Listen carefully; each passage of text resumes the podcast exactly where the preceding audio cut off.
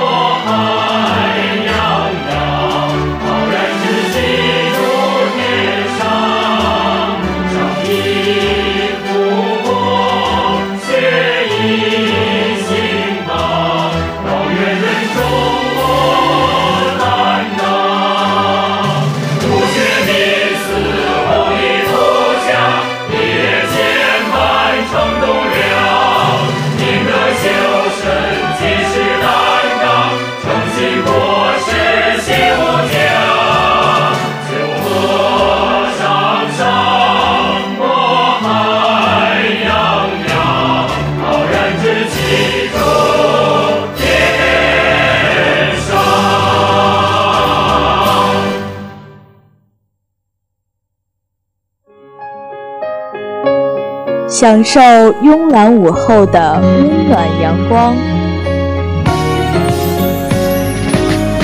感动于夕阳光影下的长痕。很高兴遇见你，广播台。各位听众，中午好！今天是二零一五年十二月七日，星期一，欢迎收听国政时事节目，我是播音者。第一次将无声的文字转换为动听声波，传遍校园。很高兴遇见你，我的听众。第一次打破时空的阻隔，把万千世界讲给你听。很高兴遇见你，天商之声。Ladies and gentlemen, here comes Talk Radio。国内国外资讯评说。精彩赛事跟踪报道，社会百态犀利透视，校园晚会精彩还原。We have all kinds of information you want.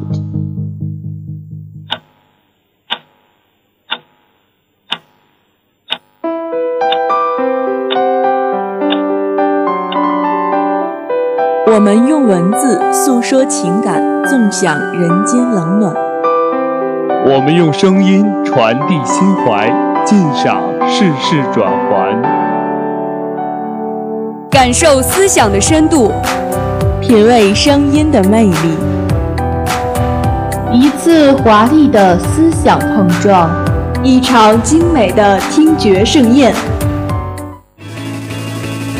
一切尽在《天商之声》二零一五级实习节目。Intern program, we await your listening.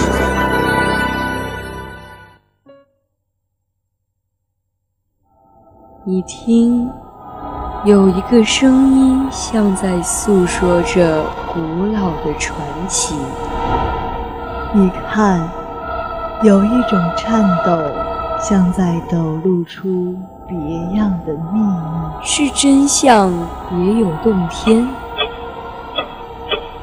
还是内心有所畏惧。时间的列车奔逸绝尘，动荡的细节翻来覆去。金字塔下深埋的宝藏，麦田怪圈传达的信息。透透过黑暗直击真相，穿过星云审视真理。那些已知的、未知的，你不知，我知。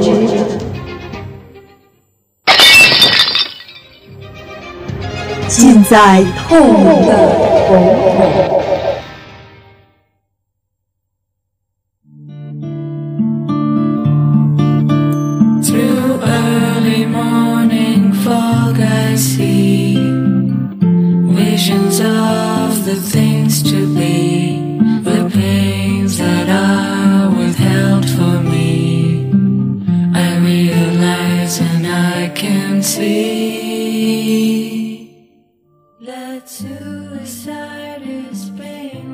一条长河运载着近百年的流言蜚语，一座古城孕育着几代人的智慧结晶。我们选择在迷雾中行走，而迷雾似乎越来越浓重。人们的思想天马行空，成了猜疑的温床。我们在幻想中盘问真相。在真相中寻找虚实的焦点。欢迎大家收听《透明的瞳孔》，我是播音子凡，我是已然。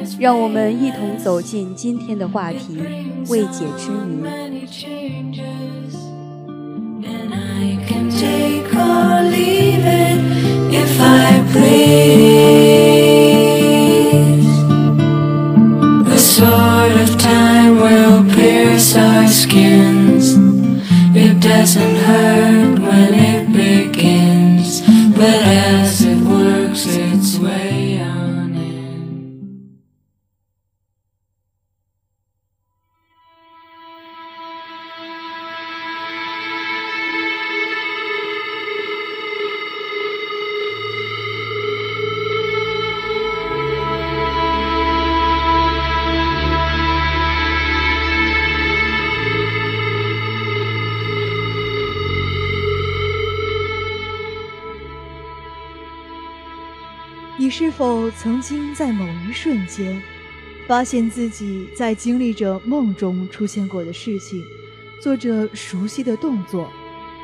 你是否曾经在某一时刻，感受到了未来的不安，从而拒绝行动？我们曾将这一切归为偶然，或是冥冥之中。那些所谓的神秘，也许就隐藏在我们的身体里。随着科技的进步以及对生理学上研究的深入，人们似乎越来越相信，除了视觉、听觉、嗅觉、味觉、触觉这五种基本感觉外，还存在着另一种神秘的感觉。然而，接下来的这些事件足够让人动心骇耳。一九七零年，一个名叫 David 的美国人。连续十天都在做着同一个噩梦。他在梦里看见一架飞机滑出跑道，接着整架飞机都翻了过去，发生了爆炸。David 觉得连续做同一个梦实在很不对劲，就立即通知了美国联邦航空管理局。而管理局的人从他的形容判断出，梦中的飞机型号应该是波音727或是 DC 十。不过，管理局也无法做出什么处理，因为那只是一个梦，而且也不知道是哪一号班机。没想到后来航空 DC 十的幺九幺号班机在要起飞时，其中一个引擎有点脱落，导致飞机失衡之后滑出跑道，最后引起爆炸。而飞机失事后的隔天，David 就没有再做这个噩梦了。一个清晰到飞机细节特征的梦，到底是臆想还是预知？一位叫做 Barrett 的男子是在美国纽约世贸中心工作的金融主管。一九九三年某一天早上的上班途中，他突然有很强烈的念头，认为今天不应该去公司上班。那是一种非常不祥的预感。所以他在途中马上打了电话跟公司请假，然后就回了家。结果呢？结果当天早上就发生了世贸中心炸弹案。时隔八年也就是二零零一年的九月十一日早上，他又有了这种强烈的不祥预感，依旧认为自己不应该去上班。而他去公司的时候，也跟同事提了这件事。当他打电话请假回到家后，就看见新闻正在报道九幺幺恐怖袭击事件，他不敢相信自己就这样又逃过了一劫。一次逃过可谓偶然，而两次事件的一致性让人毛骨悚然。梦境的真实场景准确地还原了一场灾难，身体的奇妙幻境挽救了自己的生命。在我们看来，这像是一种惊人的超能力，然而他们却只是普通人，并没有刻意的去观察未来。事情在毫无线索下被预知，一种神奇的信号在事件发生前侵入了人体。是人类在冥冥之中收到命运之轮的召唤，晋升为上帝的宠儿，还是一场适者生存的角逐？将充满动物本能的求生之路无限延伸，我们无从得知。也许某天我们去到一个从未去过的地方，却发现那里的每一样事物都异常熟悉。或许在拉开某一个陌生的抽屉之前，里面有的东西在还未看见之时就已印在脑海中。这并不只是属于少数人的神谕。也许就发生在你我身边。或许你我在日常生活中有过无数次的预知，一次身体上的轻微颤抖，一个如同蚊虫叮咬的刺痛感，或是一个彩色的梦。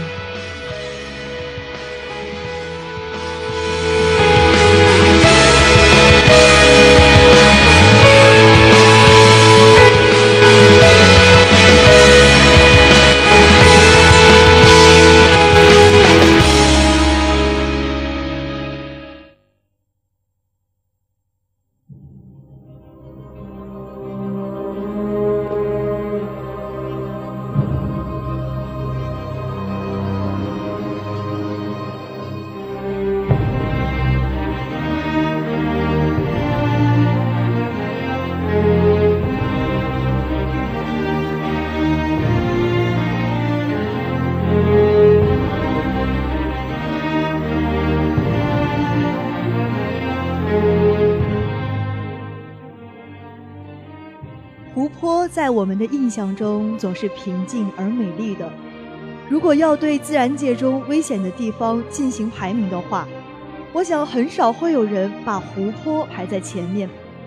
但是在上世纪九十年代的中非西海岸尼奥斯湖旁的村庄，却离奇地发生了一起集体惨遭不幸的事件。据幸存下来的村民说。村庄旁的湖中会冒出不可捉摸的魔鬼。尼奥斯湖畔究竟发生了什么？村民的死和这看似平静的湖畔究竟有着怎样的联系？难道真如村民所说的一样吗？世界各地流传着很多古老的传说，其中一些就提到了可怕的杀人湖。据说它不仅扑朔迷离，而且经常杀人于无形。风雨变迁，也许这只是传说而已。但是现在科学家发现，那传说中的杀人湖确实存在。这个湖位于一个休眠火山的火山口中。当时湖区周围的山谷中生活着一万多户居民。但是，一场从天而降的浩劫让村民们都陷入了恐慌。昔日热闹的村子显得一片死寂。所有植被都已被冲毁，湖水的颜色也变得奇特。到底是什么导致了这样的变化？幸存者闻到的犹如臭鸡蛋一样的气味从何而来？大多数人都认为这是火山爆发造成的，但植被实验却否定了这种推测，并且湖水的温度并没有明显变化，也没有人曾经看到过火山的爆发。那变成亮橙色的湖水，其中定有玄机。科学家们决定找出真相。而解决这一问题的线索就在一万两千八百公里之外的美国德勒冈州。在这里，他们借助于尖端的声纳成像技术，得到了湖底最清晰的地形图，还意外发现了两个被金金色细菌菌群包围的水池。随后分析得知，其含盐量是周围水池的十倍，而且还含有大量的二氧化碳。每年有一千吨二氧化碳注入湖水当中，这说明其他火山湖很可能也含有二氧化碳，比如尼奥斯湖。那么，二氧化碳真的是导致喀麦隆惨剧的罪魁祸首吗？很少有人会认为湖泊对人类生存构成威胁，但是位于火山活动地区的湖泊却含有足以致命的危险气体。专家解释。存在某种外来力量，将尼奥斯湖的一百多万吨二氧化碳全部释放到了空气之中，而这一因素就是湖畔周围岩石的崩塌，搅动了分层的湖水，含有高浓度二氧化碳的湖水被外力推向水面，翻涌的湖水释放出大量的二氧化碳气体，当这些气体弥漫于火山口湖表面时，开始向湖区边缘扩散。并且附着在周围的土地上，这使它像开了闸口的湖水，沿着山坡流淌开，并快速寻找地势最低的地方。位于山谷中间的小村庄首当其冲，村民和所有的一切也都无处躲避，造成了巨大的惨案。其实，并非所有的火山湖都会遭遇类似的事件，大自然的奥秘无法数尽。许多扑朔迷离的真相也因为时间被埋藏得越来越深。我们能做的只是一点点地去推测和摸索。或许未来的某一天，谜底终被揭开，一切并不像以讹传讹那样骇人听闻。或许一切的不解与未知都将得到答案。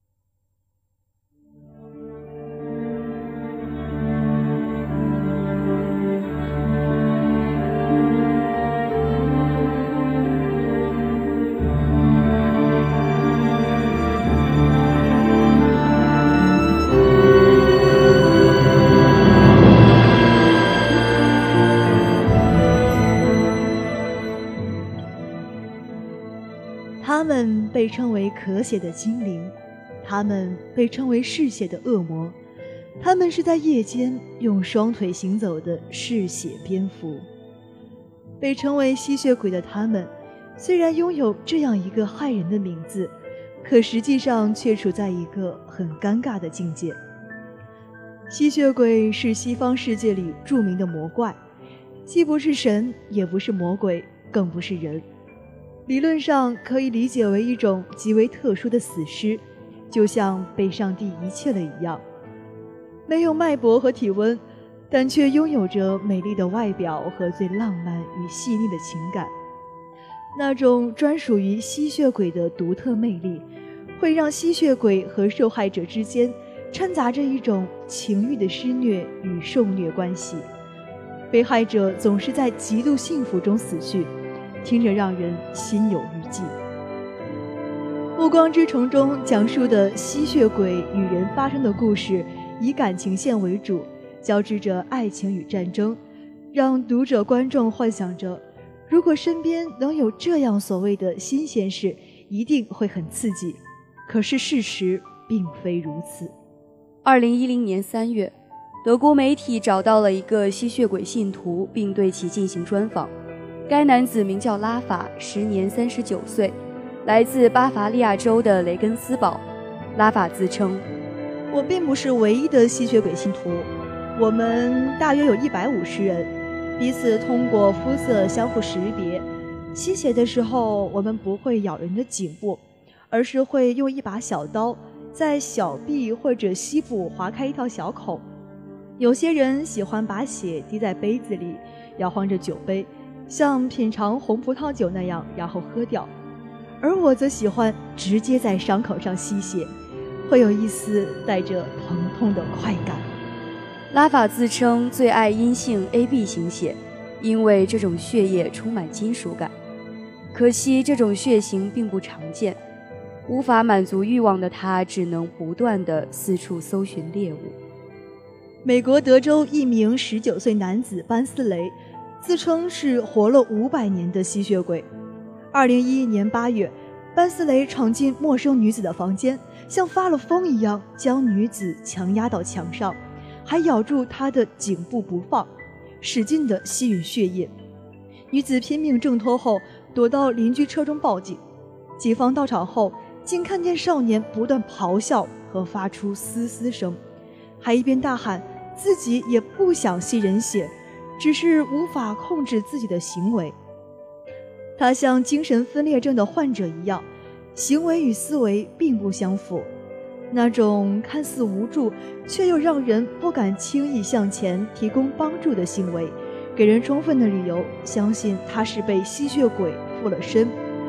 直到现在，班斯雷仍被关在加尔维斯顿监狱，其当时的精神状态无法鉴定，也不确定班斯雷犯案时是否使用了什么药物。二零一零年八月，俄罗斯一名吸血鬼因为吸血和咬人致人死亡。这一起惊悚血案发生在俄罗斯南部城市阿巴坎的一处公园内，攻击者是19岁的维亚切斯拉夫，他把受害者痛殴至昏迷，然后咬住对方的喉咙，使劲吸血，行为如同电影中那些嗅到人类气息的吸血鬼。现场有两名十几岁的女孩目击这宗骇人听闻的血案。接着就被这名被当地媒体称为“西伯利亚吸血鬼”的凶手疯狂追逐，似乎是带着那种身份将被公之于众的恐慌。最后，这名吸血鬼在普希金公园内被逮捕，逮捕现场依旧血腥，就像被进食的食肉猛兽，让人后怕。这些真实发生的事件不禁令人毛骨悚然，可能有人已经开始怀疑。这世上是否真的存在吸血鬼？听起来，这些人似乎像是受了某种诅咒，又或是突然有了一种令人发指的怪癖。很难想象，若是身边有这样的人存在，自己将会是多么的没有安全感。或许我们能借助心理学、医学来判断这些所谓嗜血狂魔的行为，是否仅仅是神经上出了某些差错。但得出的一切结论都需要我们辩证的去看待。传说可以仅仅是传说，而传说亦可以变成现实。电影中的桥段也可能会在现实生活中上演。或许吸血鬼作为一个被现代社会遗弃的族群，在世界的某处以一种敬畏人类的态度默默地生活着。他们曾是西方文化中一个小小的巅峰。他们也曾被人类供奉，这样的未知，不知在何时才能被更好的诠释。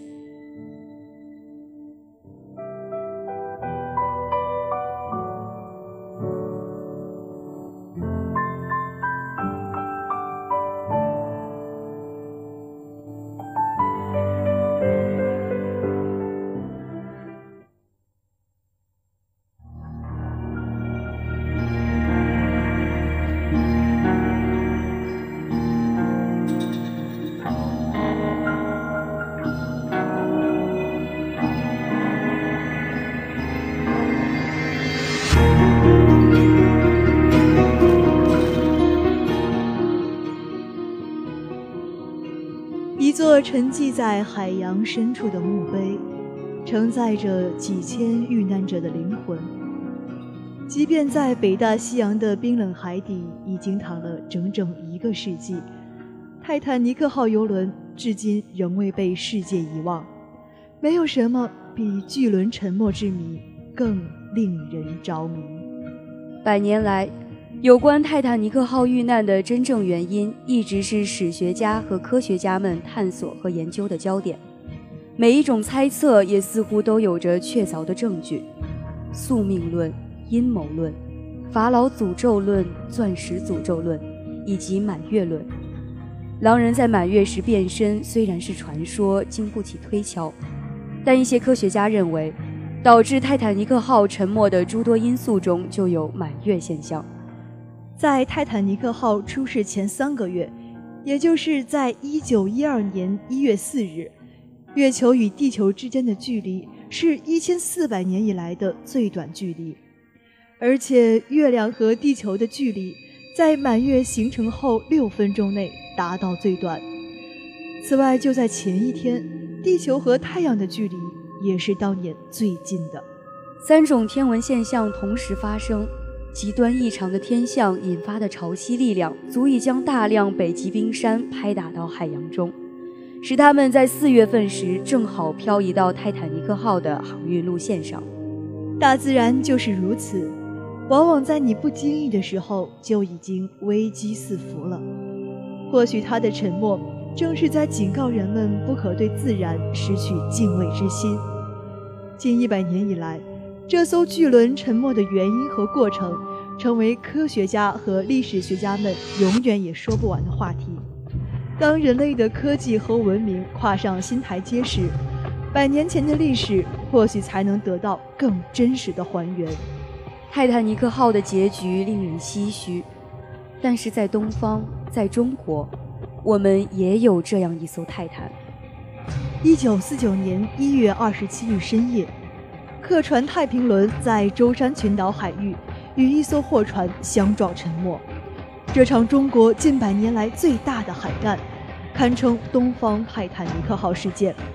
如今，只有在上海市档案馆的库房里，才能找到些许支离破碎的记忆残片，但那些残片仍不足以拼凑出一个完整的历史真相，有不少谜团至今尚未解开。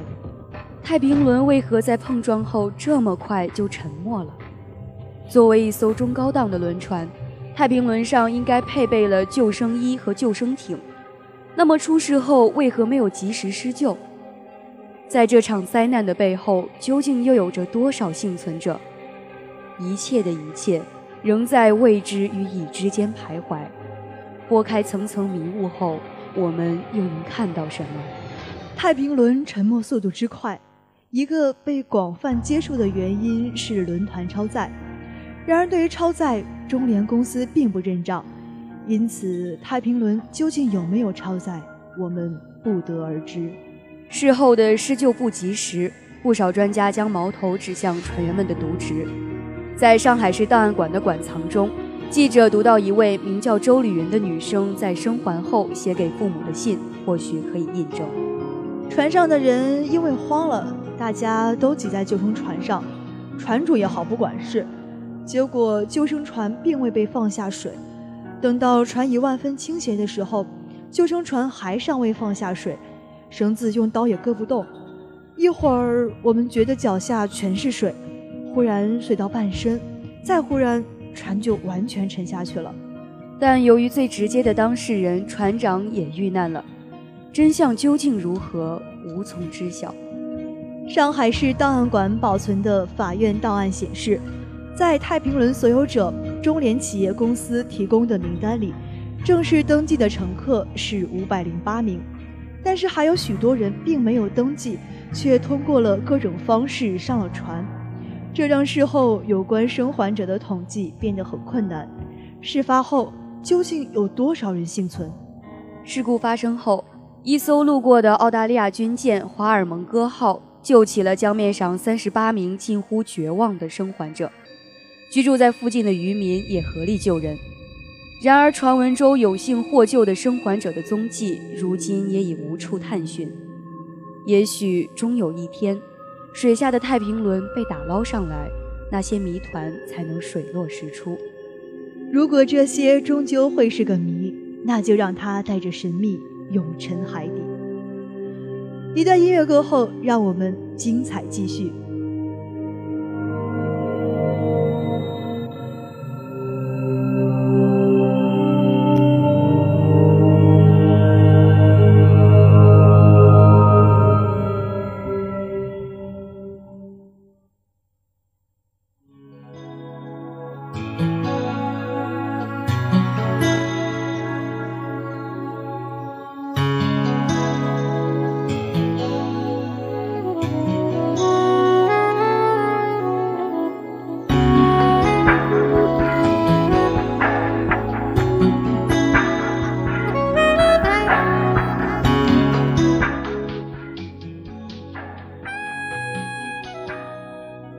欢迎大家继续收听，这里是透明的瞳孔。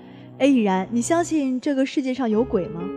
其实啊，我觉得所谓的鬼呢，都是人云亦云，是人们用来调侃和吓唬人的一种抽象的概念。事实上呢，并不存在。人正不怕影子歪嘛，说怕鬼的人啊，肯定是心里有鬼，自己吓唬自己罢了。不过听老人们常说啊，三岁的孩子有天眼，能看见很多大人看不到的东西。有的幼童呢，甚至能看到自己的前世今生，这就让我感觉有点毛骨悚然了。网上对于孩童有天眼这事呢，确实是议论纷纷。不过啊，幼童能看到前世今生，确实有事例证明的。一个住在美国辛辛那提的五岁男孩陆克对妈妈说，记得自己前世的事情。起初呢，父母还觉得有些不可思议，但后来想想啊，给他起名时的种种迹象，的确是又增加了这些话的可信度。洛克的妈妈还表示，洛克小时候啊，就常把东西称为 Pam，本以为这是一个他很喜欢的名字，没想到他却说这是自己前世的名字。洛克说，他的前世是一位住在芝加哥的三十岁女性 Pam，因为一场火灾去世，才投胎成了现在的他，并且还记得当时父母替自己取名为陆克时的情况。经调查后发现，一九九三年在芝加哥真的有这么一起火灾，而死者中也有一位名叫 Pam 的女性。更神奇的是，陆克妈妈说，从陆克出生到现在。并没有机会能够接触学习这些事情，因此这件事情就显得更离奇了。陆克的事呢，很快引起了极大的反响。一个叫做《孩童中的幽灵》的电视节目对陆克的故事啊相当感兴趣，并问了一些问题来测试这个故事的真实性。他们给陆克看了一张满满都是三十岁黑人女性的图片，而陆克呢也正确的指出了哪一位是 Pam。最夸张的是，他们还采访了这位已故黑人女性 Pam 的家人，他们所描述的 Pam 的性格居然和陆克极为相似，并且他和洛克都很喜欢史蒂夫·汪达和喜欢弹电子琴。这样的事啊，并不是只有一件。在青海省呢，一个名叫西绕唐科的十四岁男孩，同样引起了媒体的关注。据母亲回忆啊，一天正在牙牙学语的儿子，忽然用口齿不清的语言告诉他。你不认识我了吗？我是你的姑姑啊！听了儿子的话，父母不由得目瞪口呆。虽然有关前世的概念在藏族中早已深入人心，能够回忆前世呢，也并不值得大惊小怪。但在面对这样一个事实的时候啊，做父母的一时还是难以适应。母亲呢，定了定神，半开玩笑地问道：“既然你是我姑姑，又怎么会成为我儿子呢？”年龄只有两三岁的男孩用并不清晰的话语，慢慢的给母亲讲着自己的前世，从前世的自己到前世的儿子，再到来到今生的整个过程。有的人说啊，这种现象在心理学上叫做前世幻想症，听着好像挺专业的，但是依旧没有科学依据可以支持。不仅有人就提出疑问：是孩童真的有天眼，可以看见常人看不到的东西？还是一切纯属巧合，只是道听途说，或是被人一语中的，是前世幻想症呢？这一个个猜测终究会深入人心，孩童的秘密也在进一步破解。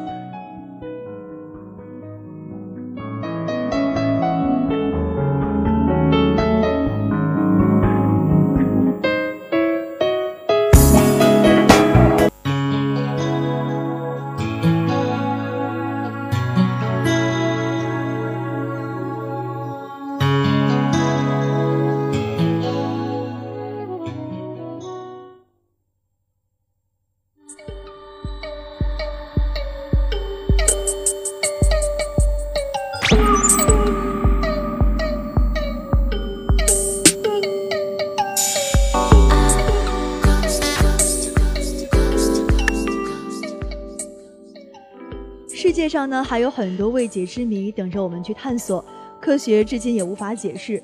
不管我们是否相信，它都已经发生了。未解之谜离我们并不遥远。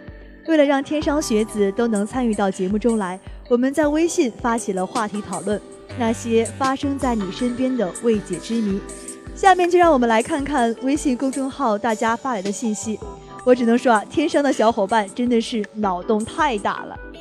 根据我们微信号上的信息呢，很多同学都说啊，有过这样的经历：一个人走在马路上的时候，总是能听到身后有脚步声尾随，一转头呢，却一个人也没有。说着的确是挺吓人的。不知道子凡，你有没有过这样的经历呢？当然有啊，我当时也很害怕。然后每当我听到这种脚步声的时候，我就会使劲的跑啊跑啊跑，但不知道怎么的，不管我跑多快，都甩不掉它。哎呀，这种事情嘛，其实也就只能吓唬你这种胆小鬼。其实并没有那么恐怖，主要呢还是你自己的心理问题。你所说的听到的诡异的脚步声啊，其实是你自己脚步声的回音。寂静的马路呢，会将它凸显出来，所以无论你跑多快，它都会尾随而至的。然而真正恐怖的是，蓦然回首，那人却在你背后。此时此刻的你啊，一定要沉着冷静，随风奔跑，自由是方向，追逐雷和闪电的力量。不过我还是建议啊，出门在外，尽量还是要结伴而行。没错，子凡啊，你有没有听说过咱们学校的一些比较怪异的地方？怪异的地方，这个倒真的没有。初来乍到的我，怎么会知道这样的地方呢？你知道吗？我也是大一的新生啊，我也不是很了解。不过啊，咱们这个公众号上有一个名为梅洛的伙伴，说是咱们学校旁边有这样一个空楼，总是能看见里面有人，却不知道是谁，很是疑惑。我觉得这个梅洛肯定是一位资深的学长，竟然知道这样的地方。哎，依然，你说咱要不要联系这位同学啊，问清楚这栋楼到底在哪儿，然后一探究竟，满足大家的好奇心？还是不要了吧？我觉得既然是空楼，那它不是危楼就是，而且啊，我估计那栋楼早就不在了，就让它作为学长对母校的回忆吧。说的也对。如果在听广播的同学有想去探险的，可以去联系联系梅洛，不过一定要结伴而行。但是对于这种事情啊，我的个人建议，像我们这种胆小鬼，还是在宿舍踏实待着吧。哎，说到宿舍啊，我突然想到一个叫书生果果的小伙伴。他讲了一个在宿舍里发生的离奇故事。宿舍里？对啊，宿舍不就是睡觉的地方吗？还能有鬼啊？你还真别说，这位小伙伴还真的睡出了鬼啊！这个小伙伴大概是在早上五六点左右，他处在一种半睡半醒的状态。这个时候，他突然听到脑海里有一个模糊的声音，肯定是他室友在说梦话啊！这不是重点好吗？你安静听我说完啊！就是在他听到这个声音之后，突然觉得身体无法动弹了，而且说不出话，全身处于一种被压制的状态。我也经历过这种，真的，你也经历过？对啊，就在刚开学的时候，其实当时吧，我感觉应该是个人的压力比较大。然后就没有太在意。现在想想，我也是在凌晨的时候，很意外的就醒得很早，睁开眼啊，这个世界都是模糊的呀。是你近视了？不只是因为我近视啊，那种模糊呢是更上一个台阶的模糊。我也是想说话呢，却张不开嘴；想动弹呢，却也控制不了自己的身体，真是细思极恐啊！你别自己吓自己了，其实这就是传说中的鬼压床。我们呢也并不需要害怕，这位同学也已经对这件事进行了解释，并提供了调整的方法。其实这是一种正常的生理现象，就像做梦一样。但是鬼压床的感觉呢，往往要比做梦更加真实，也往往伴随着恐惧。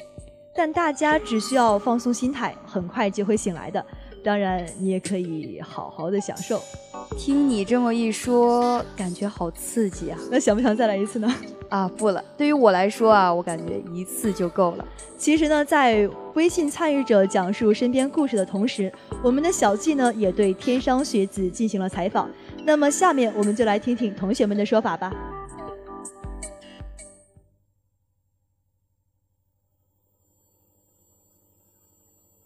就是农村，还有就是广大地区都是有那种算命的，还有神婆，还有风水大师之类的。他，你虽说他是迷信内容吧，但是有时候他还真的就能说准一些。特别是我们那儿，就是小孩生病了，如果再去医院没看好，一般都会去找一个神婆去给他看一看，而且疗效还挺好的，呃，挺慰藉的。我有一次啊住院的时候，明明觉得过了五天，但是实际上只有四天。还有，我明明听到父母谈起有一个和我同校的女孩，也在这里因为同样的病住了院，可是他们说根本没这回事。就就是做梦的时候嘛，做了一半个梦，发现自己在做梦，然后你非非常想那个醒醒过来嘛，从梦梦中清醒过来，但是怎么怎么做都清醒不过来，那感觉很痛苦。我记得就是几年前五星区那个加油站发生过一件比较灵异的事儿，就是，呃，一个工作人员在凌晨的时候看到一辆车，嗯，开到加油站里边，工作人员看到司机脸色苍白，说给油箱加满，工作人员。当时感觉心里发毛，但是也没有多想。呃，后来司机把钱给了他，然后当工作人员意识到手中的钱是冥币的时候，回去再去找那辆车的时候，车就不见了，地上是一滩汽油。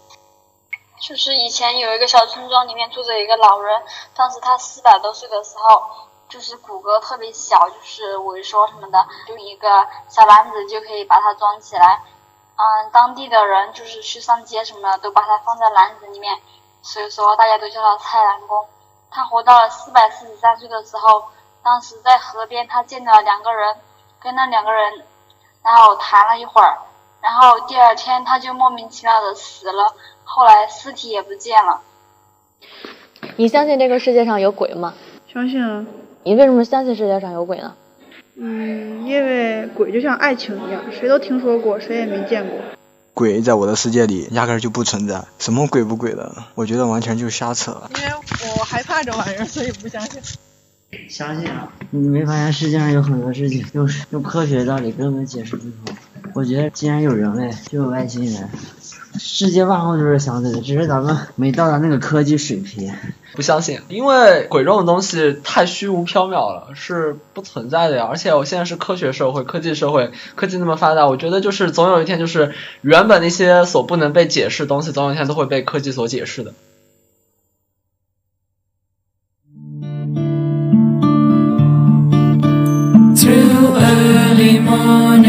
I see visions of the things to be, the pains that are withheld for me.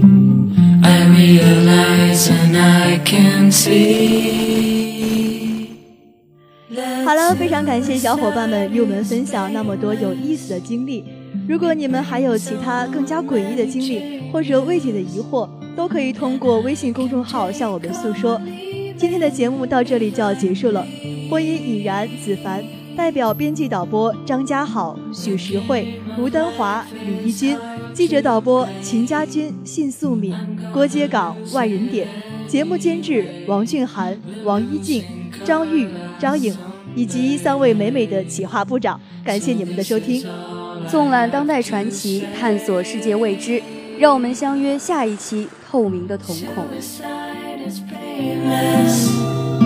It brings on many changes, and I can take or leave it if I please. The sword of time will pierce our skins, it doesn't hurt.